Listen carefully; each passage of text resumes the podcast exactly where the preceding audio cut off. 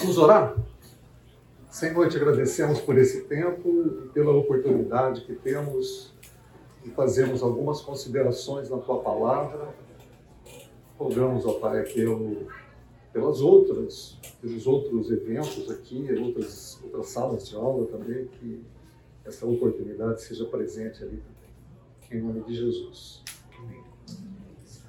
Bom, pessoal, eu costumo sempre iniciar as minhas aulas ou esses encontros com essa frase que eu encontrei na internet e, e se diz de São Agostinho, né? Todo aquele que ler essas exclamações ou algumas coisas que a gente for falar, quando tiver certeza do que eu afirmo, caminhe lado a lado comigo. Quando duvidar como eu, investigue comigo. Quando reconhecer que foi seu erro, venha ter comigo. Se o erro for meu, chame minha atenção. Assim haveremos de palmilhar juntos o caminho da caridade em direção àquele de quem está escrito: buscai sempre a sua face no Salmo 104. Então, é uma conversa, tá? Eu quero ouvir algumas coisas de vocês e vocês vão ouvir algumas coisas minhas, mas se a gente tiver alguma coisa que a gente precisa conversar, quero ir até você e você venha até mim. Ok? Então tá. O título desses oito encontros será Não Era para Ser Assim. Por quê? Algumas. Vamos fazer algumas considerações sobre a caminhada de um povo obstinado e as lições que nós podemos aprender para a nossa jornada cristã. Tá? A gente considera algumas coisas do que ocorreu com o povo de Israel evidentemente que eu quero trazer isso para a nossa jornada e fazermos algumas comparações para vermos como é que está a nossa caminhada em função daquilo que a gente tem aprendido nessa, nesse, nessa jornada. Tá? Bom, vamos falar um pouco do Pentateuco. Quantos aqui já leram o Pentateuco? Levanta a mão, por favor. Tá legal. Inteiro? Quantos leram inteiro? Ok. Vai saber. Qual o livro, assim, que é mais difícil de passar no Pentateuco? Levítico. Começa a ler Levítico, para no terceiro capítulo e vamos tentar, vamos tentar outro, né? Levítico é o mais difícil de se ler. Deuteronômio. Deuteronômio? A gente vai trabalhar mais em Deuteronômio. Deuteronômio. Qual é o mais fácil de se ler? Gênesis. Números é mais tranquilo até de se ler, né?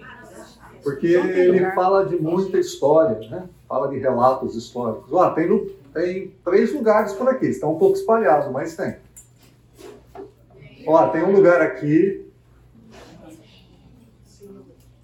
Aqui é o Lê. Aqui, aqui é o Lê, aqui já tem. Só tem um lugar, então. Maravilha, maravilha. Ah, vamos voltar aqui, né? Nós estamos falando sobre o Pentateuco. O Pentateuco, gente, foi escrito basicamente por Moisés. Por que basicamente? Porque tem alguns trechos no Pentateuco que possivelmente não foi Moisés que escreveu. Por exemplo, a morte dele, o relato da morte dele. Tá? Tem algumas outras, alguns outros trechos ali que possivelmente não tenha sido Moisés, mas de uma maneira geral, os estudiosos, os autores, aqueles que mais se debruçam aqui no Antigo Testamento, consideram que todo o texto foi escrito por Moisés. A data, a data mais ou menos 1400 anos antes de Cristo. Tá? Alguns autores afirmam algumas coisas diferentes também. 1500, mas irmão, nós estamos aqui no século XV, século XVI, antes de Cristo. Tá bom? Período que foi escrito o Antigo Testamento, esse, o Pentateuco. Nós precisamos lembrar isso sempre quando nós estivermos olhando para a jornada desse, desse povo. Eles estavam no deserto. durante aqueles famosos 40 anos de caminhada no deserto, é que foi escrito Gênesis, Êxodo, Levítico, Número e Deuteronômio. Então Moisés caminhando na direção da terra prometida, juntamente com o povo, está escrevendo os cinco primeiros livros. Isso é importante. O que mais é importante a gente lembrar? Contexto histórico-cultural. Tá? Por quê? Porque às vezes a gente perde a referência. Nós estamos vivendo no século 21 Esse negócio foi escrito no século 15 antes de Cristo. 15 mais 21, 3.600 anos. Mais ou menos, a gente perde a referência. Está é, tá, tá muito longe da gente, mas muito longe da gente. Quando vocês, é, e de vez em quando a gente ouve esse tipo de conversa, ah, quando eu era criança, as coisas eram diferentes, né? Eu devo ser, acho, acho que eu sou o mais velho. 65? Tem alguém? Ah, não. 67. 67. 92. 92, ah, é. Bateu, bateu fácil, bateu, de lavada. Perdi de lavada. Mas possivelmente os mais velhos, assim, ó, quando eu era criança, as coisas eram diferentes. Na, na minha época de escola, as coisas eram assim, o assado, né? Então, mais velha de todas aqui, a anciã, 92 anos atrás. Outros a 66, 70 anos atrás. Né? É, descontando um pouco a idade de criança e tal. 3.600 anos atrás. É muito tempo. Então a gente precisa tentar fazer essa ponte histórica porque senão a gente não consegue entender o que está acontecendo. Se a gente não fizer essa ponta histórica e entender um pouco, a gente se perde. Então vamos lá. Cultura egípcia. Quem conhece, quem lembra um pouco da cultura egípcia? Em termos de economia, artes e matemática.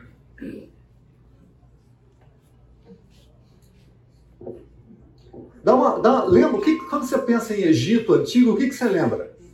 Pirâmide. Faraó. Então tá bom, vamos pensar nas pirâmides. Como é que aqueles caras fizeram essas pirâmides há 3.600 anos atrás? Como é que os caras conseguiram fazer aquilo?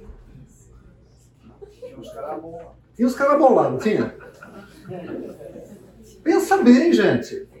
Pensa bem, pensa o tamanho daquelas pedras toneladas de pedras para os caras colocarem na forma de pirâmide, certinho todos os lados, não é assim um lado está tudo detonado, sabe? É obra de, de, de pedreiro meia boca, tá tudo, tudo detonado. Não, certinho todos os lados. Como é que eles conseguiram levar pedras daquele tamanho para aquele lugar, naquela altura? caminho por dentro e por baixo. Como é que esses caras conseguiram fazer isso? É claro que aí vem as teorias malucas, né? os ETs. Os ETs e tudo mais. Sabe por quê? Porque hoje, como é que você colocaria aquelas pedras naquele lugar? Munk, guindaste. A, a nossa primeira reação é o seguinte: eu vou chamar uma empresa, né? que trabalha com Munch para colocar essas pedras. Você vai contratar um arquiteto primeiro. Vou contratar um arquiteto. Vou contratar um bom engenheiro. certo? Vou contratar um arquiteto. Vou contratar um bom engenheiro. Percebe como a nossa mente é século XXI? É século XXI. A gente não consegue mais pensar certo? Como é que eu poderia fazer aquilo sem um guindaste? Eu não consigo mais pensar isso. A gente ficou tão distante, tão distante, depois da Idade Moderna, né, com o evento das máquinas, as, agora com a internet, a gente ficou tão distante disso que a gente fala assim, nossa, é inconcebível isso. Como não? Até hoje tem discussões no meio da, da engenharia para saber como é que aqueles caras levaram aquelas pedras. Certo? E quando a gente olha as explicações, vai falar assim: eu não acredito que é tão simples assim. O que, que significa isso? Nós somos muito distantes. Nós, esque nós esquecemos algumas coisas, alguns princípios que aqueles caras tinham que desenvolver. Nós passamos já por isso. Ah, os caras também eram artistas, né? Aqueles murais, tudo, tudo, tudo isso os caras eram extremamente bem desenvolvidos. E eles eram também a potência da época. A religiosidade daquele contexto. Eles eram politeístas e antropozoomorfistas. Politeístas é muitos deuses. E antropozoomorfismo é né? Eles têm uma cabeça de, de cachorro, corpo de gente, cabeça de leão, corpo de gente. Essa era uma mistura. Vamos ver o que a Wikipédia diz a respeito dessa questão. O panteão egípcio é um conjunto de deuses e deusas adorados no Antigo Egito. As crenças e rituais que cercam essas divindades constituem o núcleo da antiga religião egípcia, que surgiu em algum momento na pré-história. Os egípcios cultuavam divindades que representavam forças e fenômenos naturais, realizando sacrifícios e rituais para apaziguá-la, garantindo que essas forças continuassem funcionando de acordo com uma ordem divina ou conforme a Maat. Um conceito personificado por uma deusa do mesmo nome, que representa a verdade, equilíbrio, ordem, harmonia, lei, moralidade e justiça. Após a fundação do Estado egípcio, 3 mil anos antes de Cristo, a autoridade para realizar essas tarefas foi controlada pelo faraó, que afirmou ser o representante das divindades e gerenciou o templo onde os rituais foram realizados. Em outras palavras, eles adoravam deuses porque tinham alguns fenômenos que aconteciam e eles não tinham o controle desses fenômenos. Portanto, eles estabeleciam deuses para controlar esses fenômenos. Todos esses deuses tinham nomes e os representantes, o sacerdote desses deuses, iam até esses deuses para pacificá-los quando existia um fenômeno natural ou alguma coisa que eles não conheciam. Ou para que a, a agricultura fosse bem sucedida, ou que uma guerra fosse ganha, e assim sucessivamente. Então eles tinham deuses para todas essas coisas. E o faraó? O faraó era uma divindade. Tá? Isso não é tão estranho, porque é, no, no, no Roma era assim, né? Coreia do Norte. Coreia do Norte é assim. É. Em alguns momentos no Brasil também foi assim. Ou ainda é assim. A gente perde a perspectiva, né? Está no lugar de Deus, tanto de um lado como do outro, né? Aqui de um lado como do outro. Tem que tomar cuidado com isso. Bom,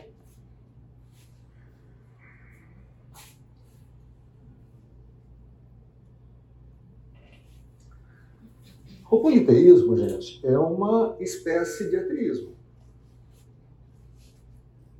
Politeísmo, que era a maneira deles viverem naquela sociedade, é uma espécie de ateísmo. Tá? Deixa eu só, a gente vai passar um pouquinho aqui para a gente voltar um pouco nessa questão. Quando a gente fala de ateísmo, politeísmo, a gente tem que lembrar que esses ismos da vida são algumas coisas que a gente encontra na nossa sociedade. Por exemplo, panteísmo. Tudo é Deus e Deus é tudo. Tá? Essa é uma das afirmações que a gente encontra na nossa sociedade. Deus está em todas as coisas. Nós temos que reverenciar essas coisas porque vem da ordem de Deus. Né? A cultura oriental tem muito disso. Panteístas. Deístas. Os deístas acreditavam é, que Deus existe, ou acreditam ainda, né? que Deus existe, criou todas as coisas, mas deixou a criação ao controle do ser humano. O, o, o, deísmo é uma coisa interessante, porque ele surge com o iluminismo na Europa. Tá? A Europa era teísta, basicamente teísta. Aí surge o iluminismo, começa algumas questões a respeito de Deus e da existência de Deus. Eles começam, como é que a gente vai ter essa situação, como é que a gente vai controlar esse negócio, o que, que a gente vai falar, e tem o deísmo. O que, que é isso? Ou, é, a questão é assim, ah, Deus existe, mas ele criou e caiu fora. Tá? A gente não escuta muito a respeito do deísmo, mas a gente tem algumas coisas que a gente pode é, ver quando a gente encontra com algumas pessoas do tipo, você acredita em Deus? Acredito. E daí? Ah, mas eu levo a vida do meu jeito. Tá? Eu acredito que tem um Deus, mas esse Deus não interfere, esse Deus não é pessoal. Ele leva a vida do jeito dele. Teísmo aberto. O teísmo aberto é um probleminha que surgiu agora, né, no século XX, basicamente, é, onde Deus existe, mas ele é limitado tá? ele não conhece o futuro, ele não sabe exatamente o que vai acontecer, ele não tem o poder para evitar algumas catástrofes, alguma coisa desse tipo. E o teísmo é alguma coisa que a gente convive e crê. Ou seja, tem, existe um Deus que é onipotente, onipresente, onisciente. Tá legal? Vamos voltar então para o ateísmo. O ateísmo, ah, os cristãos, logo no começo, foi, foram chamados de ateus. Por quê? Eles só tinham um Deus, eles não acreditavam nos outros deuses. Né? Então, eles também eram ateus. Eles só tinham um Deus, eles não acreditavam nos outros deuses. Então, essa cambada de ateus aí, né? Só tem um Deus. A gente precisa tomar alguns cuidados com relação a isso. E a existência do politeísmo. São muitos deuses. O Novo Testamento também vai chamar nossa atenção com relação ao politeísmo. Por quê?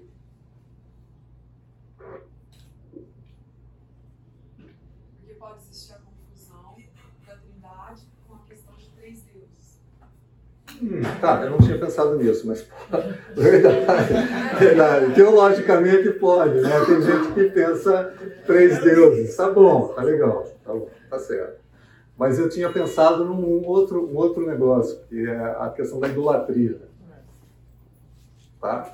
Ou seja, é, existem tantos ídolos quanto o coração humano pode fabricar. Né? Calvino falava isso, que o, o coração humano é uma, é uma fábrica de ídolos.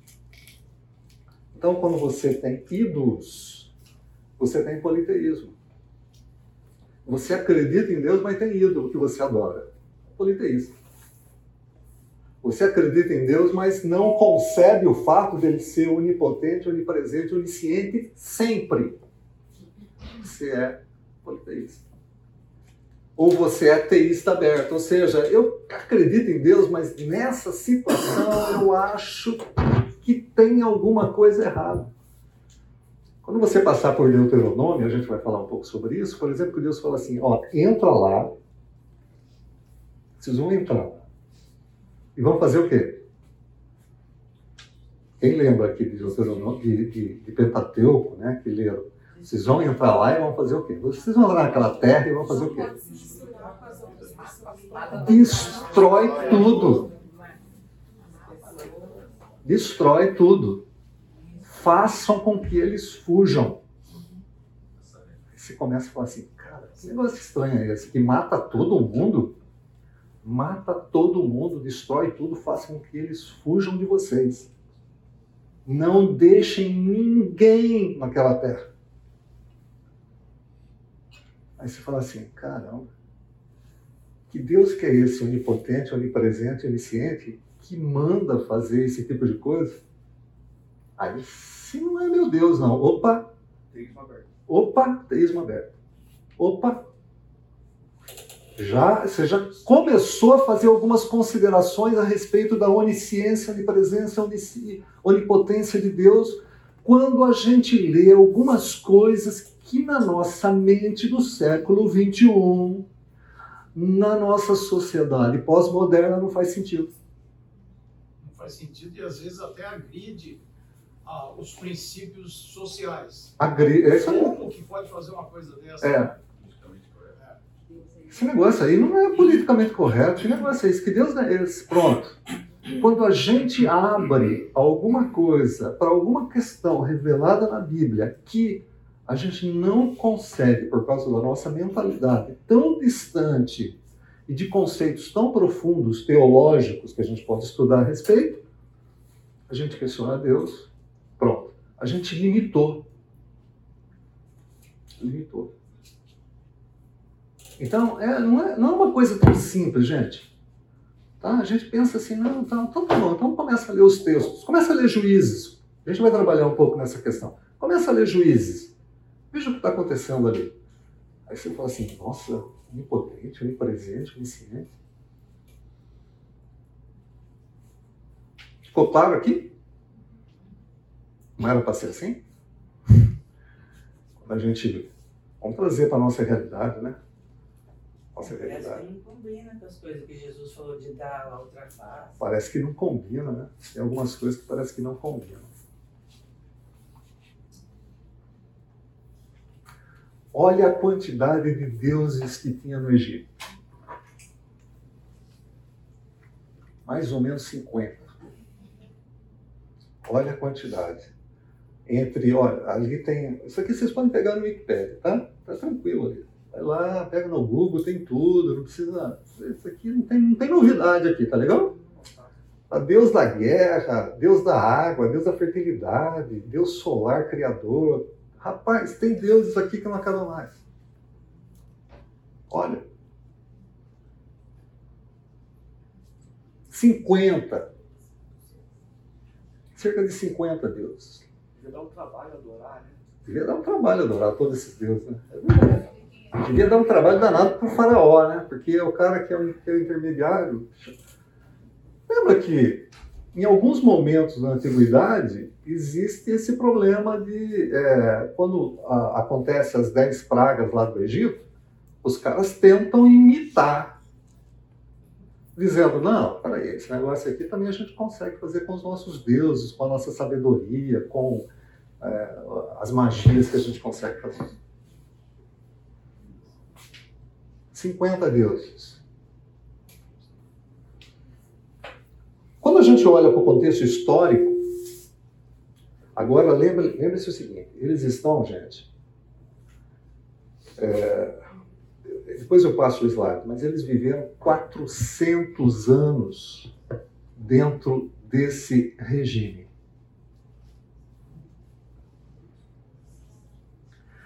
Vamos lá, vamos lembrar aqui do povo. Veja lá em Êxodo 1, capítulo, do capítulo 1, do verso 1 ao 5. Moisés está escrevendo, tá? Ele está escrevendo alguma coisa que, ele, que aconteceu lá no passado. Nós estamos no futuro vendo que Moisés escreveu de alguma coisa que ele tinha ocorrido lá no passado. Êxodo capítulo 1, de verso de 1 a 5.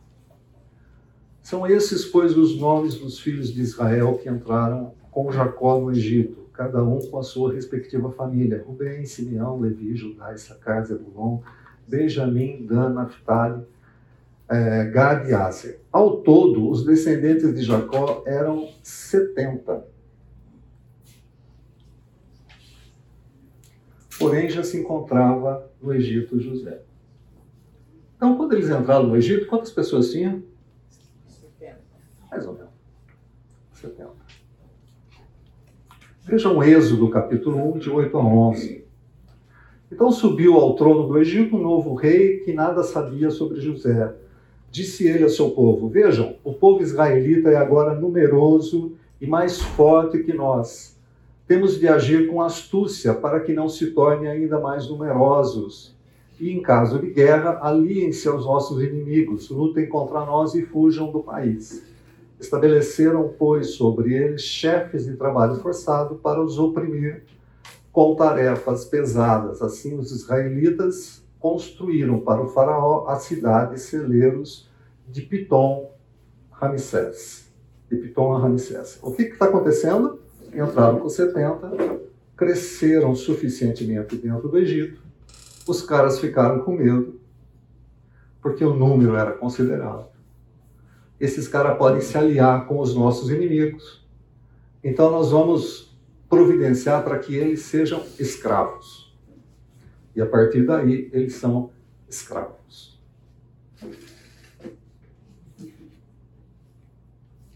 Tudo bem aqui? Não tem nada de novo aqui, né? Tá bom, vamos lá. 400 anos de escravidão. Os israelitas foram de Ramsés até Sucote. Havia cerca de 600 mil homens a pé, além de mulheres e crianças, grande multidão de estrangeiros, todo tipo seguiu com eles, além de grandes rebanhos, tanto de bois como de ovelhas e cabras. Com a massa que haviam trazido do Egito, fizeram pães sem fermento. A massa não tinha fermento, pois eles foram expulsos do Egito, não tiveram tempo de reparar a comida. Ora, o período em que os israelitas ficaram no Egito, 400 anos. Entraram com 70. Tem aquela história de José. Novos faraós esqueceram José e a família de José. Tá? Não é só brasileiro que não tem memória, né? Os caras esqueceram tudo o que foi feito através de José e a preservação daquele povo. O que aconteceu? O povo cresceu, colocaram eles como escravos. Agora, quando, está quando Moisés está escrevendo o Êxodo, ele está dizendo quantas pessoas saíram. Quantas pessoas saíram do Egito? Homens fora mulheres, crianças e estrangeiros, que aproveitaram a fuga dos egípcios, a saída do Egito saíram junto, porque eles também eram escravos. Historiadores falam que foram cerca de 3 milhões de pessoas. 3 milhões de pessoas. Eu assim, eu falei, cara, será que é tudo isso? Tem que multiplicar 600 por 5. Vamos reduzir um pouco esse negócio? Vamos reduzir o número dos carros? Pela metade, vai. Tá bom? Vamos passar uma, uma régua e reduzir pela metade. Um milhão e meio de pessoas. É, 600 vezes 3, 2 pontos qualquer coisa, um milhão e meio de pessoas. Quantos, quantos são os habitantes de Campinas? Qual o número? Oi? 1 milhão e 200 1 milhão e 200. 1 milhão e 250. Não chega a 1 milhão e 250, se não me engano. Gente, é uma Campinas saindo do Egito, andando pelo deserto. É gente para burro. A gente, a gente perde a noção histórica desse negócio. Saiu gente para dedéu daquele, do Egito, né? Aí uma cidade com o tamanho de Campinas. Vocês já foram no shopping? Shopping Dom Pedro, Entrada das Águas. Dom Pedro, Entrada das Águas. Vocês já foram lá sábado à noite? Véspera de Natal. 13, 13 de maio, véspera de Natal. Rapaz do céu, você conhece aquelas pessoas lá? Assim, eu, eu falo para minha esposa, eu, eu nunca vi, você vai num lugar e você não conhece ninguém, você não encontra nenhum conhecido. Nós estamos falando em mil, 1 milhão e 200 pessoas que tem lá no shopping, né? parece, parece que todo mundo está concentrado ali. O shopping cheio aí dá, dá uns 60 mil. Shopping cheio dá 60 mil, velho. 60 mil pessoas. Vocês já pensaram? 1 milhão e 200 pessoas caminhando, 1 milhão e 300 pessoas, os estudiosos falam de 3 milhões de pessoas. Aí você começa a entender, pera um pouquinho, esses caras saem do Egito, caminham pelo deserto, Aí chega um determinado povo lá, que era meio parente dele, e fala assim: ó, é o seguinte, deixa a gente passar por aí, a gente não vai fazer nada não, a gente só vai passar por aí, tá? E a gente vai chegar do outro lado. Aí os caras sobem num monte e começam a ver. começa a ver gente, não acaba mais de passar gente. Não acaba mais. Os caras falam assim: você tá louco? Você acha que a gente vai deixar vocês passarem pela nossa terra? Aí começam as encrencas. O Amon, o Moab, que é meio que parente deles, Deus fala assim: esses caras vão destruir, hein? eles vão passar, dar volta e tudo mais. Um milhão de pessoas. Então vamos pensar um pouco. Tem uma, nesse tipo de curiosidade, você, uh, fazer algum, alguns cálculos, por exemplo, para lembrar quanto tempo que ficou a água parada para o pessoal passar. Nossa. Sim. Quanto te... Ah, no, na, na saída do Mar Vermelho, né? Mar Quanto tempo? tempo ficou lá.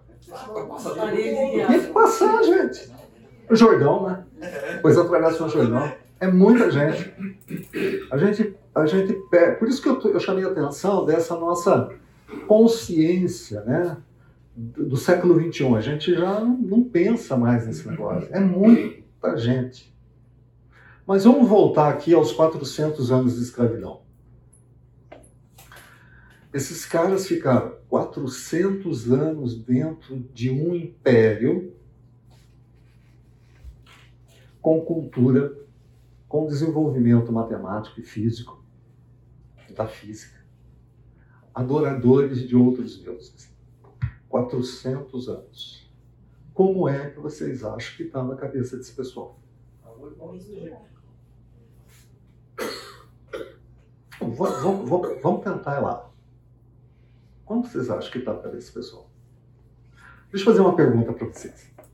Quantos aqui já tiveram a oportunidade de fazer estudo bíblico com alguma pessoa? Independente da, da igreja que ela está, ou da religião que ela professa. E aí, depois de um tempo, a pessoa fala assim: Cara, concordo com tudo que você está falando, mas eu não consigo sair da igreja que eu estou. Aí você pergunta assim para ela: Mas por quê? Porque eu fui ensinado assim desde criança. Porque os meus pais creem assim desde que eu nasci. Porque eu vou criar um problema sério com os meus pais se eu sair daqui. Quantos já teve tiveram essa oportunidade? O que está acontecendo com aquela pessoa que está ouvindo você falar, mas ela não consegue virar a chave? Ela está ouvindo tudo que você está falando. Porque ela acredita em tudo. Que ela ouviu antes. Ela acredita em tudo que você está falando. E ela tem mais um recurso. Ela tem mais um recurso. Que recurso que é esse? Quando você está estudando com a, a Bíblia com alguém, qual é o recurso que ela tem? A Bíblia. A Bíblia. Ela tem a palavra de Deus escrita. Está estudando a palavra de Deus escrita. Está mostrando para ela, ó, tá vendo aqui, está escrito aqui, ó. Tá vendo isso daqui, ó? Isso daqui, acho que tá meio confuso para você. Tá vendo isso daqui? Tá meio confuso. Né? E ela não consegue virar a chave. Não dá para ela virar a chave. Ela, ela, ela parece assim, eu- eu concordo com você, mas eu não consigo sair daqui e ter uma outra direção para o meu relacionamento com Deus. Está impregnado nela.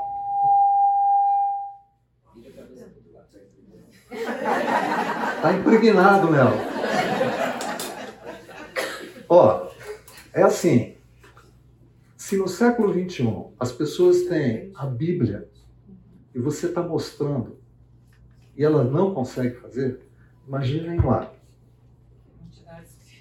Ele não tinha nada escrito. Eles não tinham nada escrito. Os pais, na verdade, eram de certa autoridade, mas calcula de geração em geração, vai perdendo um pouco também essa autoridade. A única coisa que eles tinham ali era o seguinte: eles conheciam a origem deles, a gente vai falar um pouco mais. Abraão, Isaac e Jacó. Uhum. E eles tinham a oralidade. Aquilo que Abraão conheceu, aquilo que Isaac conheceu, aquilo que Jacó conheceu, e depois eles foram para o Egito. Lá eles ficaram 400 anos. Como é que estava o coração desse pessoal? Mas será que eles ainda criam nas promessas que foram feitas a Abraão, e Jacó? Pois é. Está aí uma boa pergunta. Né? Está aí uma boa pergunta. E sabe, e sabe o que? Essa pergunta eu preciso assim. Já, já, já, já vou. Já, dá um tempinho só. É, eu tinha um amigo que falava assim, ó. Não é porque a pessoa está na garagem que ela é carro. Tem outra frase que fala assim, não é porque está no forno que é bolo. Pode ser gato, né? Rato, barata. Ah, tem algumas coisas que a gente tenta passar para os nossos filhos, mas eles precisam ter as experiências pessoais dele. Por mais que você tente passar algumas coisas para os seus filhos, eles precisam ter as experiências pessoais deles. Não adianta. Aí, gente, eu tenho as minhas experiências pessoais, falo para os meus filhos a respeito dessas experiências, falo para o meu filho a respeito da promessa, do Deus em quem eu acredito e vou falando. Porque o próprio Deuteronômio vai falando, fala isso para o teu filho. Quando você está andando, quando você está sentado, fala isso para ele. Só que ele tem que passar por essas experiências. É a mesma coisa no sentido de as promessas. Abraão, Isaac e Jacó. Será que eles criam essas promessas ainda? Como é que ficou o coração? Como é que estava a mente, a alma, a disposição? Porque o texto de Deuteronômio, de Deuteronômio Deus vai falar assim: esse povo é obstinado. A questão da oralidade é uma coisa que não só povo de Israel tinha, porque os midianitas, Jetro era, era, um profeta, um sacerdote de Midian, uhum. que foi lá e ajudou, e ele, ele era um sacerdote de Jeová, uhum. lembrando do, de, que ele era filho de, eles eram descendentes de, de Abraão. Uhum. Porém, ó, o povo de Israel, ele teve, além da oralidade, ele teve as manifestações do poder de Deus, uhum. que, que tinham um poder de estaqueamento para eles. Uhum. As pragas do Egito, a forma como eles saíram, ao, sustento, maná e etc. Uma, uma série de coisas. Lógico, a revelação nós temos de uma maneira muito mais ampla.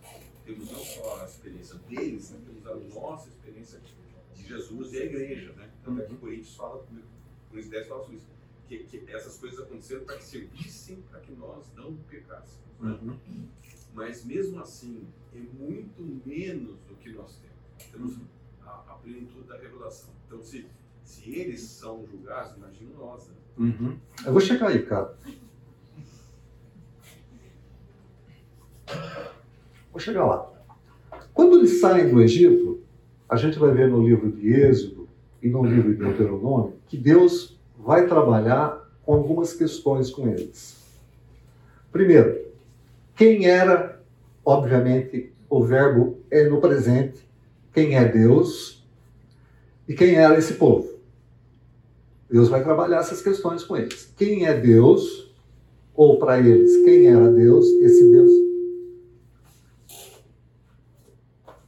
Esse Deus que está se apresentando para ele e quem era esse povo. Vamos lá em Êxodo capítulo 3, vejam só.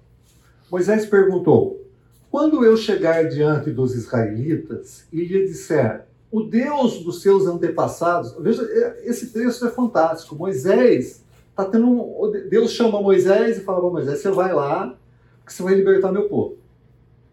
Moisés está conversando com Deus e ele fala assim: ó, quando eu chegar diante dos israelitas e lhe disser: o Deus dos seus antepassados me enviou a vocês e eles me perguntarem: qual é o nome dele? O que eu vou dizer para eles?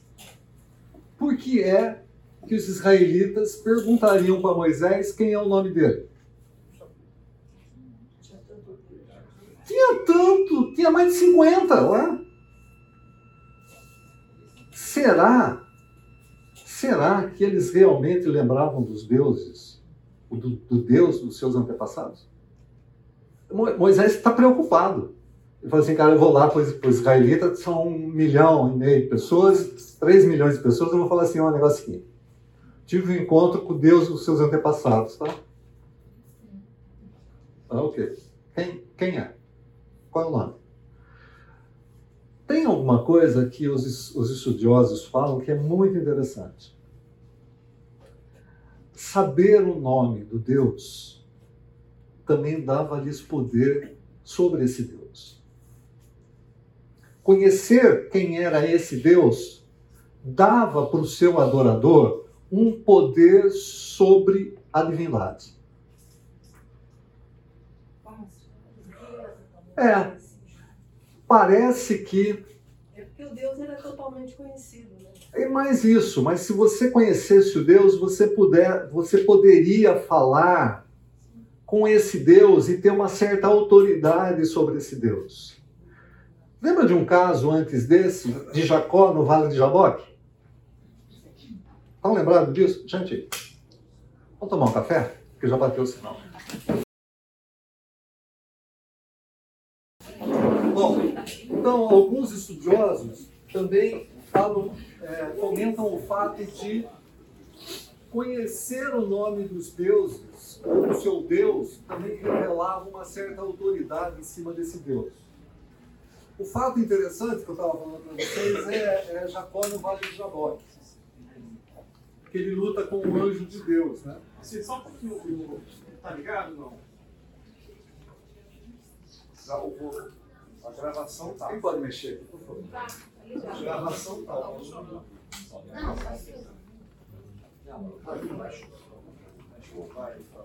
Som. Som. Melhorou? Legal.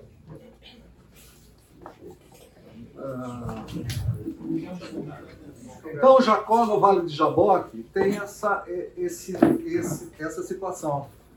Independente dali, é uma.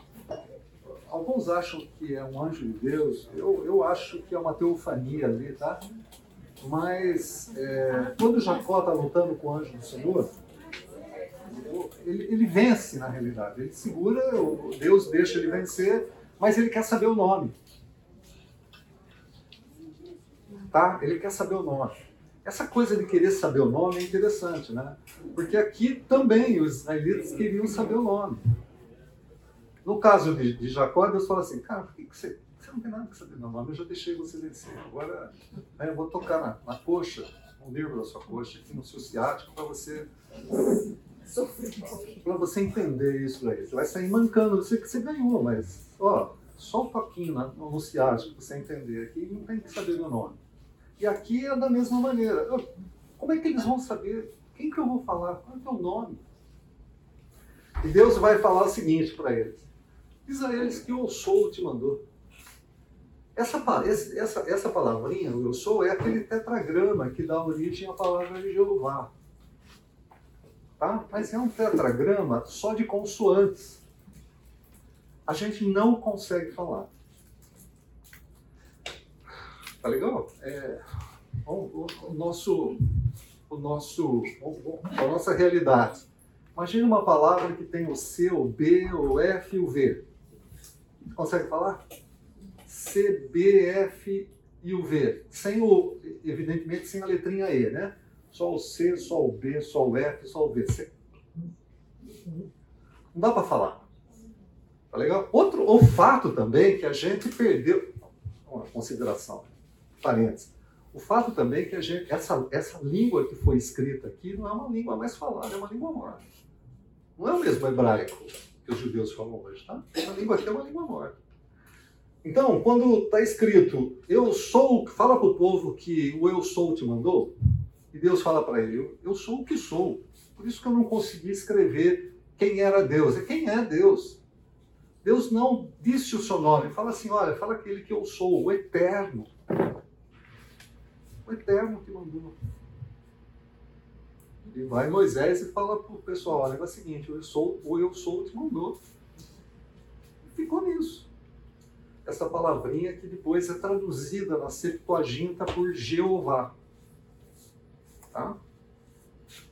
Disse também Deus a Moisés e aos israelitas: O Senhor, o Deus dos seus antepassados, o Deus de Abraão, o Deus de Isaac, o Deus de Jacó, enviou-me a vocês. Esse é o meu nome para sempre, nome pelo qual serei lembrado de geração em geração. Vá, reúne as autoridades de Israel e diga-lhes: o Senhor, o Deus dos seus antepassados, o Deus de Abraão, o Deus de Isaac, o Deus de Jacó, apareceu a mim e disse: Eu virei em auxílio de vocês, pois vi o que lhes tem sido feito no Egito. Quem era esse povo?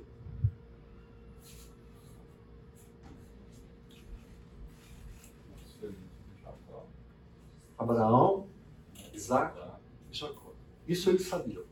Então vai lá e fala que o Deus de Abraão, o Deus de Isaac, o Deus de Jacó ouviu o que está acontecendo, viu o que está acontecendo no Egito e vai se manifestar.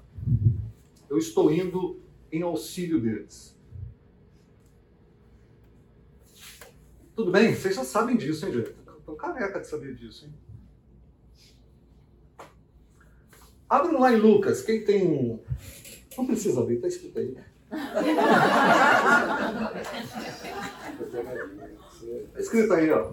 A gente está trazendo os versículos assim, né? O pessoal não traz Bíblia mais na escola bíblica, né? A gente começa a colocar os versículos tudo para todo mundo ler aí.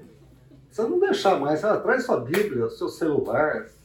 Vamos, vamos, vamos, virar as folhas, vamos, vamos ouvir o farfalhar das folhas aí. Lucas, capítulo 3, versículos de 23 a 28, vai falar da descendência de Jesus. Tá? Enquanto Mateus também vai falar, Lucas vai falar também. Quem era Jesus? É, a sequência é grande, tá? Eu dei uma cortada aqui para a gente tentar entender melhor. Filho de Jacó, filho de Isaac, filho de Abraão, filho de Terá, filho de Naor, filho de Se, Serug, Ragal, Faleque, Eber, Salá, Cainã, Arfaxade, Sem, Sem, Noé, Lameque, Matusalém, Enoque, Jared, Maala, Maalalel, Cainã, Enós, Sete, filho de Adão, filho de Deus. Ah, por que você está colocando isso? É o seguinte. É, Moisés, é, a nossa, nosso centro de atenção é Deuteronômio, tá? Mas quando Moisés está escrevendo o Pentateuco, ele vai escrever sobre a criação, lá em Gênesis capítulo 1 e 2. Vai falar do pecado, tá? Depois ele vai falar de quem? Dos filhos de Adão e Eva, vai falar sobre Caim e Abel, vai falar que Caim matou Abel. Depois ele vai falar que teve Adão e Eva teve um outro filho que foi Sete. Sete. Tá? Quando ele fala de sete, ele vai falar basicamente de duas descendências. A descendência que veio de Caim, a descendência que veio de Sete. O que ele está dizendo para o povo que vem Abraão, Isaac e Jacó, ele também está dizendo o seguinte: olha, vocês são dessa descendência.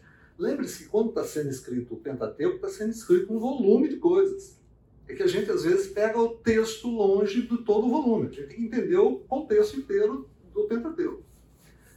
Quando vocês olham para Gênesis, ele está escrito assim: ó, tem uma descendência que é a descendência de Sete e tem uma descendência que é a descendência de Caim. Tem uma descendência que é a descendência dos filhos de Deus, tem uma descendência que é a descendência que, daqueles que não são filhos de Deus, daqueles que optaram por adorar outros deuses sem ser o Deus Criador. E aqui está a descendência de Sete, aqueles que optaram por adorar o Deus Criador. Teve problema no meio do caminho? Teve. Não é. Se tem uma descendência dos filhos de Deus e tem uma descendência daqueles que não adoraram a Deus, teve um outro problema lá. Quando chegou em Noé, o que aconteceu? Não tinha mais nada. O povo se misturou novamente. Aí Deus separa quem? A descendência de Sete. Noé. Por isso está aqui, ó. Noé aparece nessa descendência. Tudo bem aqui? Entenderam ou não? Ficou confuso? Tranquilo? Então tá bom. O que, o que Moisés está escrevendo é o seguinte: Pessoal, vocês são dessa descendência aqui. Tá? Preste atenção. Deus está restaurando a identidade do povo. Eu quero mostrar quem eu sou e quero mostrar quem vocês são. Porque agora vai ter uma caminhada. Esse povo vai sair do Egito, vai passar pelo deserto e vai entrar numa terra prometida. Êxodo 19, 3 e 6. Logo Moisés subiu ao monte para encontrar-se com Deus, e o Senhor o chamou do monte, dizendo: Diga o seguinte aos descendentes de Jacó e declare aos israelitas: Vocês viram o que fiz no Egito e como os transportei sobre as asas das, de águias e trouxe junto a mim. Agora, se me obedecerem fielmente e guardarem a minha aliança, vocês serão o meu tesouro pessoal dentre todas as nações. Embora toda a terra seja minha, vocês serão para mim reino de sacerdote, uma nação santa. Essas palavras que você deve dizer aos israelitas. Quem são vocês?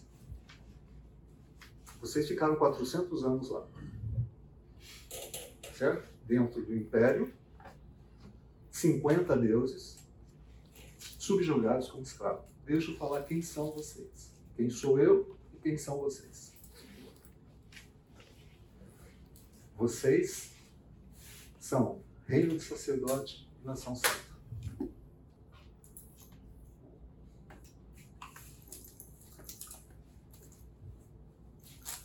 O povo que era escravo, sem terra, sem leis e sem governo, agora passa a ser um povo livre, com governo, com leis e com promessa de terra. Vou repetir. Povo escravo, sem terra, sem leis, sem governo, agora passa a ser um povo livre, com governo, com leis e com promessa de terra.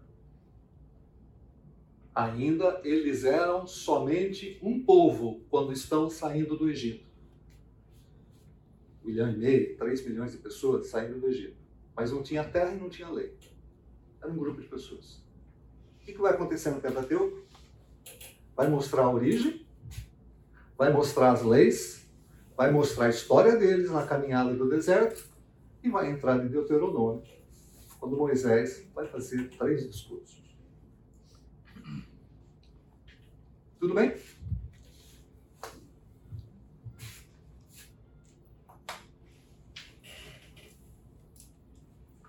Muito bem. Se o pau que bate em Chico também bate em Francisco. O que, que diz lá em 1 de Pedro, capítulo 2, versículo 9?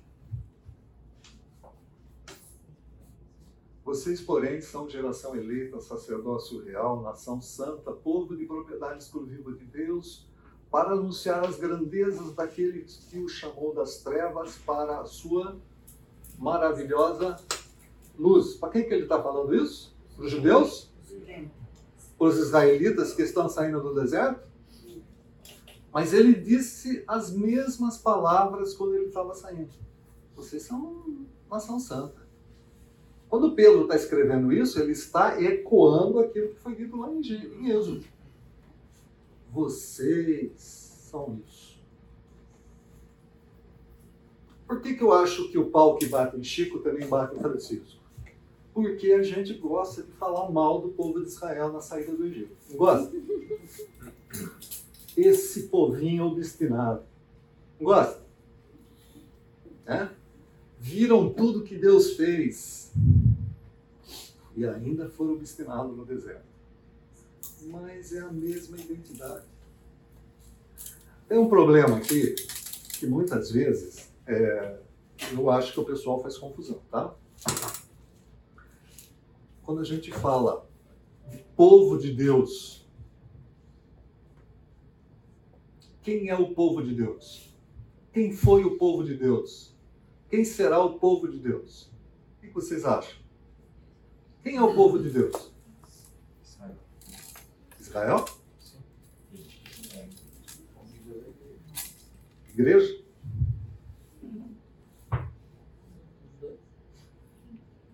Os dois? povo de Deus.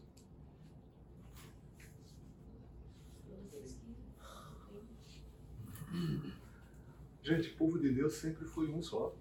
O povo de Deus é povo de Deus. é de Deus, é povo. É que a gente, a gente tem, faz algumas confusões, inclusive doutrinárias, que a gente acha que o povo de Deus é Israel e que a gente é a igreja. Não, o povo de Deus é povo de Deus. A gente acha que Deus tratou de uma maneira no Antigo Testamento e está tratando de outra maneira no Novo Testamento. Não! Tratou da mesma maneira, senão ele não era onipresente, senão ele não era onipotente, senão ele não era todo-poderoso como ele é. Ele não agiu com a igreja como um plano B. Eu sei. Eu sei. Tem gente que está se coçando na, na, na cadeira. Ele não agiu com a igreja como um plano B. Povo de Deus sempre foi povo de Deus. Ficou claro? Não? Dúvidas? Não, acho que é interessante falar e abordar essa questão no seguinte sentido. Deus sempre falou para pensar, ó, vocês não são queridinhos de papai, não.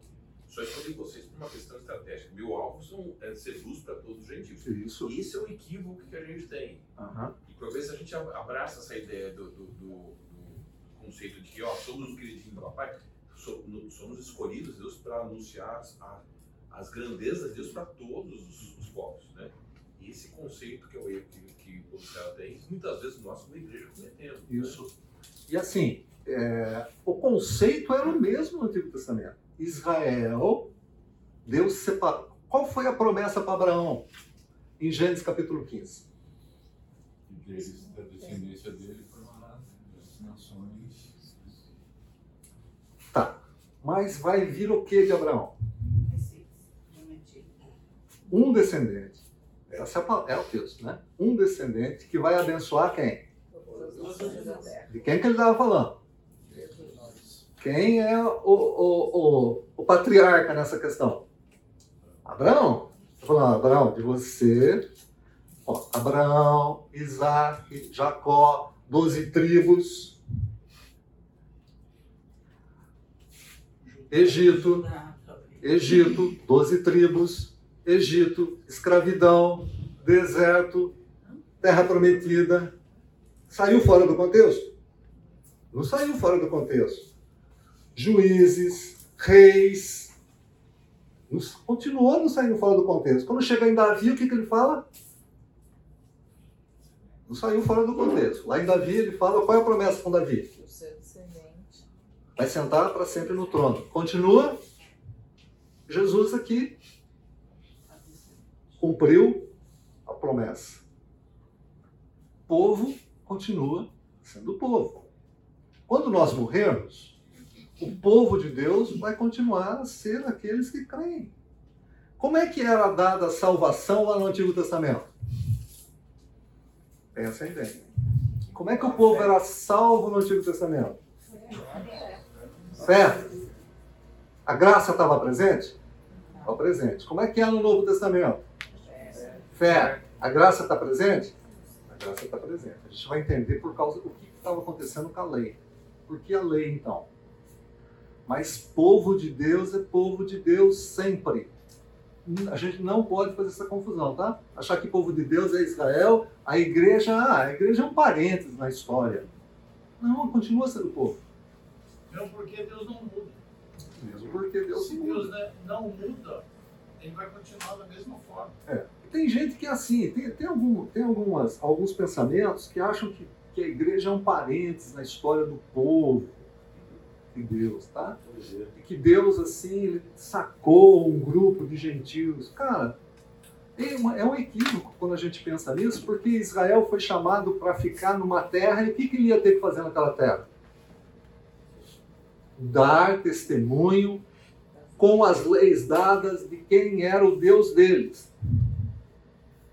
Nós fomos chamados para fazer o quê?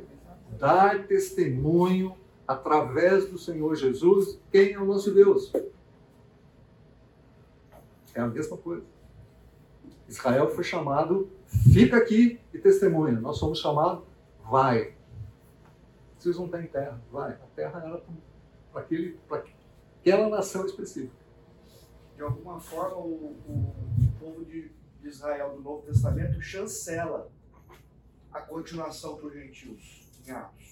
Sim. Ah, eu não posso negar que esse cara aí não é povo de Deus. É. Pedro, né? Capítulo 10, Atos. Cornélio, o pessoal fala assim, que negócio é esse, Pedro? Cornélio, agora a gente vai entrar o gentil aqui né, na igreja? Ah, para com isso, o Espírito veio sobre ele. Você dá o próprio texto em Efésios, né, que ele começa falando que uma igreja basicamente de gentios, Deus o escolheu antes da fundação do mundo. Antes da fundação do mundo. Gentil conheciam. É isso aí. É isso aí. Gente, nação santa, povo de propriedade exclusiva de Deus, nós somos hoje. Se tiver alguns judeus na terra de Israel que se converta ao Senhor Jesus, também o é. Nós estamos sujeitos à idolatria como o povo estava sujeito à idolatria lá no Egito? Nós estamos sujeitos à idolatria exatamente da forma como o povo estava sujeito à idolatria no Egito? Mais ou menos, né? Mais ou menos. Os deuses da pós-modernidade são outros, são outros. A escravidão permanece. mas a escravidão permanece. Escravidão permanece. Sutil, né? Transparente, assim, Sutil, disfarçado. mas a escravidão permanece. Acho que se tornou um pouco mais abstrato, né? E aí, às vezes, dentro do povo de Deus, é mais difícil de identificar. É, Os ídolos do coração, né? os ídolos do coração. Tem algumas coisas, gente, que estão entrando nas igrejas de maneira sorrateira. Né? O diabo, ele não é ele não é criativo.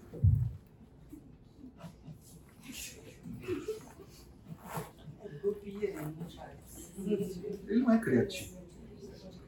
Certo? É que funciona, então É. não precisa ser. É, funciona, é uma boa palavra, funciona. A gente cai. Certo? A gente é seduzido pelo nosso próprio coração. Nós somos seduzidos. Tem algumas coisas que estão entrando assim de forma. Outro dia eu vi um pastor, não vamos é, comentar a denominação, nem quem é, mas falando sobre devemos começar a conversar sobre a possibilidade. Não, eu vou tirar a possibilidade, porque não foi isso. É, é, nós temos que começar a conversar sobre a questão da homossexualidade dentro da igreja. Aí você fala assim, peraí. Por que é que tem que se começar a conversar sobre a sexualidade dentro da igreja?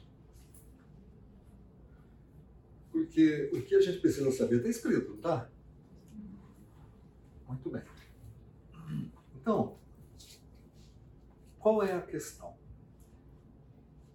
Tem tanta gente bombardeando do lado de fora e falando que a igreja ela não é aberta suficiente para aceitar aquilo que as escrituras afirmam como sendo pecado, que alguns aqui de dentro da igreja estão abrindo a possibilidade para conversar com a igreja para atender as reivindicações que vêm de fora. Percebe a sutileza da idolatria? É, ah, é, Romano 1, 1, 12, né, que fala sobre a ira de Deus, que nós somos entregues a nossas próprias paixões, né?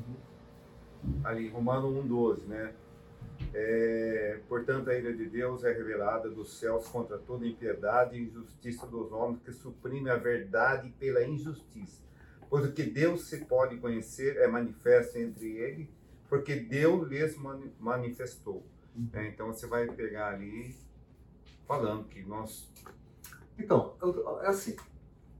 O que a gente precisa saber a respeito disso está escrito nas Escrituras. A gente não tem mais que conversar. Eu não preciso me reunir com a liderança da fonte. Vou, vou, vou pensar aqui, tá bom? Eu não preciso me reunir com a liderança da fonte e falar, gente, vem cá. Vamos conversar a respeito desse assunto, porque está tendo uma demanda externa e a gente precisa conversar a respeito disso para atender essa demanda externa com relação às escrituras. Mas o que você acha que a liderança dessa igreja vai fazer?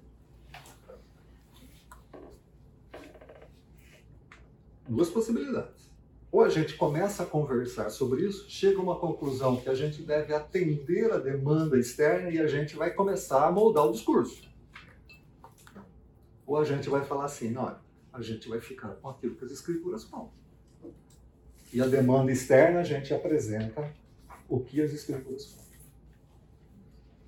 Gente, nós estamos sujeitos a toda a idolatria que Israel estava sujeita lá no Egito. Todas. De maneira um pouco diferente, mas a todas. Você está educando seus filhos de acordo com as escrituras? Na faculdade ele vai estar sujeito a todo tipo de influência idólatra que Israel estava sujeito lá. Não tem mais ídolo, gente. Vocês concordam? Não tem mais bezerro. Ninguém está adorando um bezerro hoje. Se um cara começar a adorar um bezerrinho, você vai falar o quê pro cara? Você está louco. Adorando um bezerro, você, tá, você pirou. Eu não estou é, não dizendo. Vamos tirar a Índia aqui, tá bom? Vamos tirar a Índia da jogada. Mas eu estou falando da nossa sociedade. Estou falando da sociedade pós-moderna, ocidental, na qual nós fazemos parte. Eu vou tirar essa sociedade oriental, vou tirar a Índia aqui, tá legal? Se você pegar, na, você acha que na, na faculdade eles estão tendo um bezerrinho de ouro lá? Ou Anubis? Não é isso, gente que, que eles vão estar influenciando o seu filho no meio acadêmico? Uma coisa que eu percebo pela minha geração, como crianças né, que têm filhos pequenos, é, mesmo a gente estando dentro da igreja, o que eu percebo muito, e eu acho que aqui todo mundo é a relativização de muitas coisas. Então, por mais que a gente conheça a palavra, o que a gente vê que está é, a porta da igreja é o relativismo. Então você olha algumas coisas, mas a gente, mas peraí, é, é o, lá fora estão acontecendo algumas coisas, será que não dá para a gente encaixar dessa forma? Porque também não é bem assim. E aí os nossos filhos, que a gente cria dentro da palavra, eles estão muito sujeitos aonde eles estão ao relativismo daquilo que a gente ensina.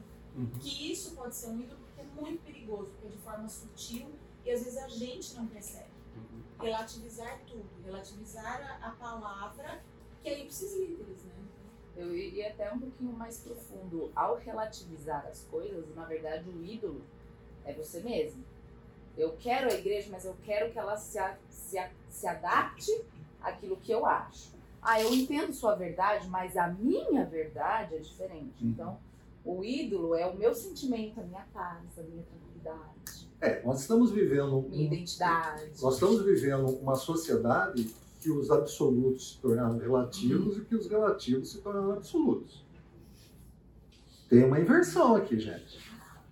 Tá?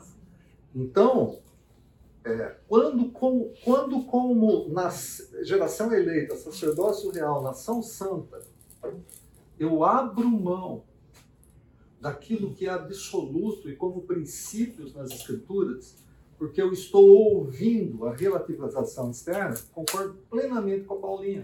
Tem um ídolo aí. O coração gerou um ídolo. Qual é o ídolo? Vamos identificá-lo. Sim, sou eu. Eu estou dizendo para Deus o quê? O meu jeito não é, não é tudo isso. O senhor fez bem, mas. Não é assim. Deixa eu dar uma melhorada. É, não é bem assim. Vamos ser inclusivos. Vamos ter a nossa fé cristã inclusiva. Certo? Vamos aceitar todas as coisas. Vamos assim. Então, gente, pau que bate em Chico, bate em Francisco. Se a gente for. A tra... Quando a gente trabalha com as questões do Antigo Testamento e a gente fala para Israel, Israel é Antigo Testamento, não era para ser assim, Israel. Você sabia de todas as coisas, Deus fez uma aliança com você. Quando chegou no deserto, você pisou na bola. Não era para ser assim. Quando a gente entra no livro de Juízes, a gente fala assim, cara, como é que vocês fizeram tudo isso? Vocês não aprenderam tudo que Deus está falando, que Deus falou lá, no, lá na saída do Egito, nos 40 anos do deserto, e agora vocês estão fazendo o que vocês estão fazendo? Não era para ser assim, cara.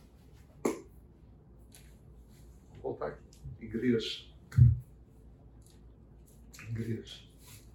Vocês sabem das coisas que Deus estabeleceu como princípios no Novo Testamento e no Antigo Testamento. Não era para ser assim.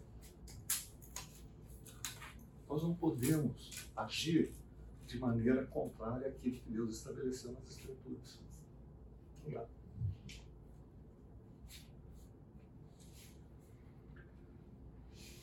Deuteronômio. Tudo isso para entrar no livro, né? Tudo isso para entrar no livro. Deuteronômio, significado do livro.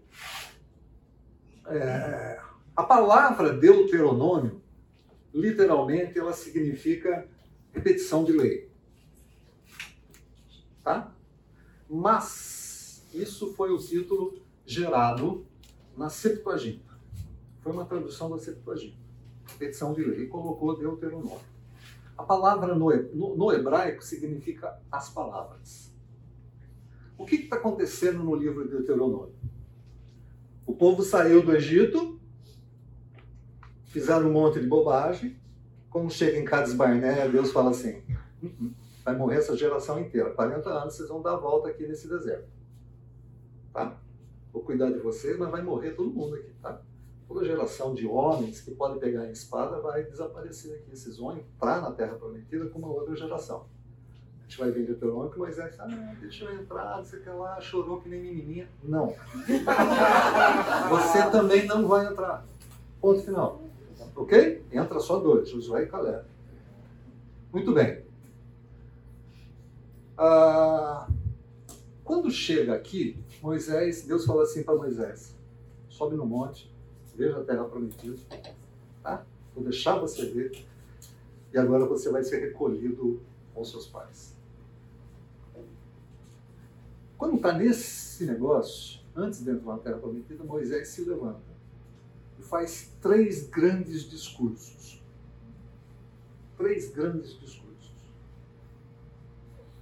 É o coração de Moisés falando.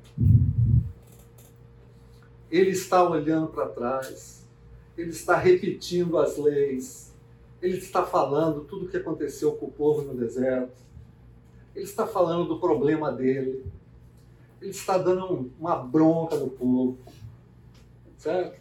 E ele está pondo o coração em três discursos.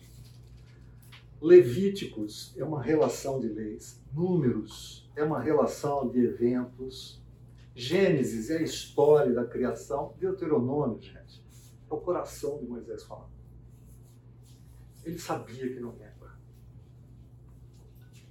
Passou tudo o que passou. Sabia que não ia entrar. Ele fala assim: Eu não vou entrar por causa de vocês.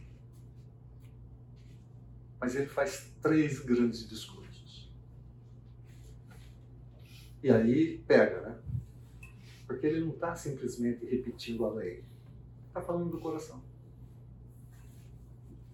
Ele não ia entrar na terra e não ia acompanhar. Ele, ele fez só uma distribuição de terra na, na, na Transjordânia, tá? mas ele não faz a distribuição de terra na Cisjordânia. E agora ele está no final. Josué já vai, já vai assumir o comando e ele se levanta e faz um discurso para o povo. Esse discurso é dividido em três partes. Esse é o livro de Deuteronômio. Meu convite para vocês: leiam Deuteronômio. Alexandre acha que é chato. Certo? São 34 capítulos. Leia o livro de Deuteronômio. Vocês vão se apaixonar pelo livro. Vão ver um homem que conduziu 3 milhões de pessoas pelo deserto, passou tudo que ele passou, certo? E agora Deus fala para ele: negativo, você não vai entrar. Chega, não peça mais. E aí ele se levanta e discursa para o povo. Então, leia o Deuteronômio, tá? A gente vai trabalhar um pouco mais, um pouco mais nessas questões. A questão das leis é, é mais um resumo, né? Porque senão a gente trabalhar Levítico, é mais o um resumão, vocês vão pegar tudo em Deuteronômio. E a gente vai entender por que não era para ser assim. E a gente vai fazer alguns pulos para o livro de Juízes. Tá? O livro de Juízes, ele acontece depois que a terra é conquistada, distribuída, e aí eles vão viver sob aquilo que a gente tinha falado: terra, povo, leis e governo. O que acontece depois disso? O livro de Juízes é uma tragédia. Não era para ser assim. Era para ser bem diferente. Beleza? Vamos orar? Senhor, te agradecemos por esse tempo, pedimos que o Senhor nos guarde, nos dê uma, um tempo agradável de final de semana ainda. Peço que o Senhor fale ao nosso coração a respeito da tua palavra, do Antigo Testamento, do livro de Deuteronômio. Trabalhe no nosso coração para que nos mostre, para nos mostrar quem somos como igreja e como é que a gente está perdendo algumas identidades, algumas características sabermos que o Senhor continua sendo aquele que é onipotente, onipresente, onisciente, sob qualquer circunstância. Em nome de Jesus. Amém.